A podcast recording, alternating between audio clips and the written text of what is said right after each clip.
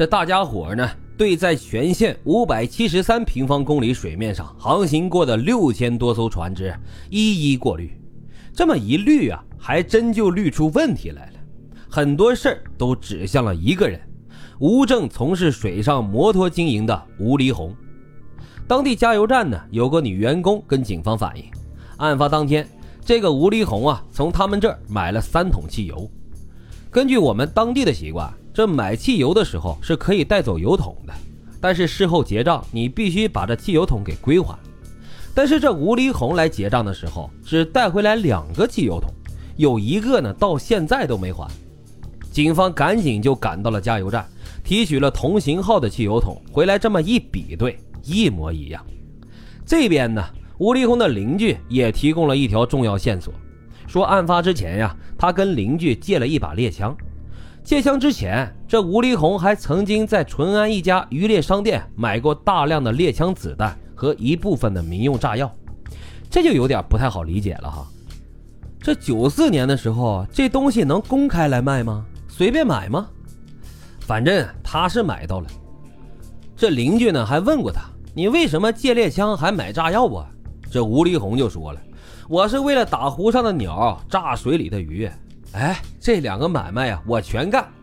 这邻居当时呢还奇怪呢，他在这水面上也经营两年多了。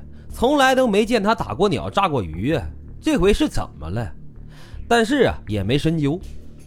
四月三号，吴立红还猎枪的时候，邻居就发现这枪不是他的呀，这枪托很明显都不一样。两天之后，这吴立红才把他的猎枪给还回来。也就是说，吴立红同时持有着两把猎枪。另外，在三月三十一号下午。港口有人看到这吴立红开着摩托艇去往湖的深处，他这艇上呢还带着另外两个人，而且还能看见他们带着猎枪和汽油桶。经过调查发现，他的摩托艇都是贷款买的，身上背着六万多块钱的外债，两个月之后呢就是还款期，他呢压根儿都没钱。如果这摩托艇被没收的话，剩下的几万块钱的债务对他来说那就是天文数字。警方又走访了他附近的邻居，有一位理发师就说呀，案发之后的第二天，也就是四月一号一大早，这吴立红呢就来理发了。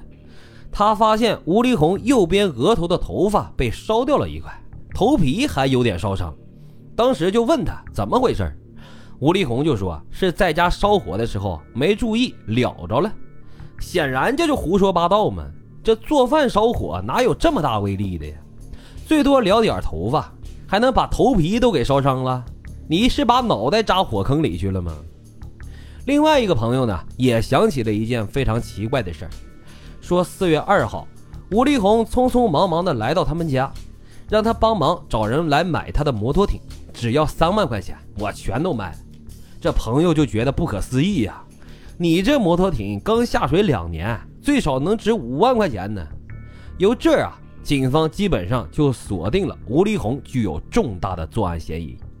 四月十五号，把他给就给抓回来了。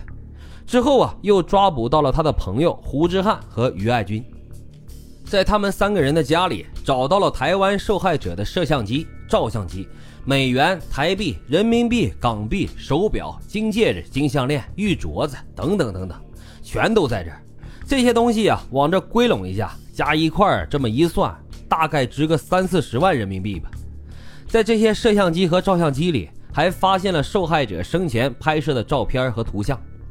另外呢，作案用的摩托艇、猎枪、子弹，包括剩下的炸药，也都被一一起获。经过技术分析，这些东西就是赃物和凶器。在铁一般的事实面前，这仨人也是无从抵赖，先后交代了抢劫、杀人、纵火的事实。到四月十七号。警方宣布案件侦破。早在一九九三年的九月、十月的时候，无证从事摩托艇经营的吴立红啊，那个时候他才二十二岁，就跟着无业青年胡志汉，为了还债和个人挥霍花销，开始密谋抢劫了。这俩人嘛，明显是少点他们又纠结了同样是无证从事个体摩托艇运营的于爱军。经过多次的策划踩点，并且准备了猎枪。子弹、炸药、斧子、匕首等等凶器，还有其他的作案工具。在三月二十九号的傍晚，他们就曾经骑着摩托艇想去千岛湖作案。他们选择了最后一艘经过这儿的游艇。吴立红认为啊，这最后一艘船通常是孤立无援的，抢他们呢不容易被其他的船只发现。但是啊，因为运气非常不好，当天这最后一艘船呀更大，那上面的人都老多了，甲板上就得有上百人。三个人觉得很难控制住局面，就放弃了。三月三十一号下午的四点多，他们又出来了，到湖中猴岛附近水域去守候最后一艘经过的游轮。这中间呢，他们换上了事先准备好的作案衣裳，其中啊有一套是武警制服。按照游船时刻表，海瑞号并不是当天的最后一班船，原本这最后一艘啊也是带的全部都是台湾游客。按照行程呢，也要去猴岛，可是后来呀，大家觉得这时间有点太晚了，举手这么一表决，得啊，今儿啊咱们不去了。这样海瑞号才成了最后一班。哎呀，啥都是命啊！比海瑞号更冤的是，猴岛上的一名导游啊，他跟海瑞号船员认识，搭顺风船回的家，结果呢一块送了命。还有一位就是船上的厨师，今年呀刚十九岁。身高一米九，在当地啊都是有名的小帅哥呀。他不是海瑞号上的厨师，海瑞号的厨师那天生病了，他是替班上来的。结果呀，稀里糊涂的也就跟着一块去了。下午五点半的时候，这湖上下起了小雨。开往毛竹园的海瑞号经过猴岛的时候，吴立红他们三个歹徒驾驶着摩托艇开始尾随追击。这仨人呢，对千岛湖可以说非常的熟悉，选择在阿斯岛附近水域下手，是因为这儿啊水面宽阔，不容易被人发现。天黑了，这雨是越下越大，四下呢也没有其他往来的船只，吴立红就决定开始动手。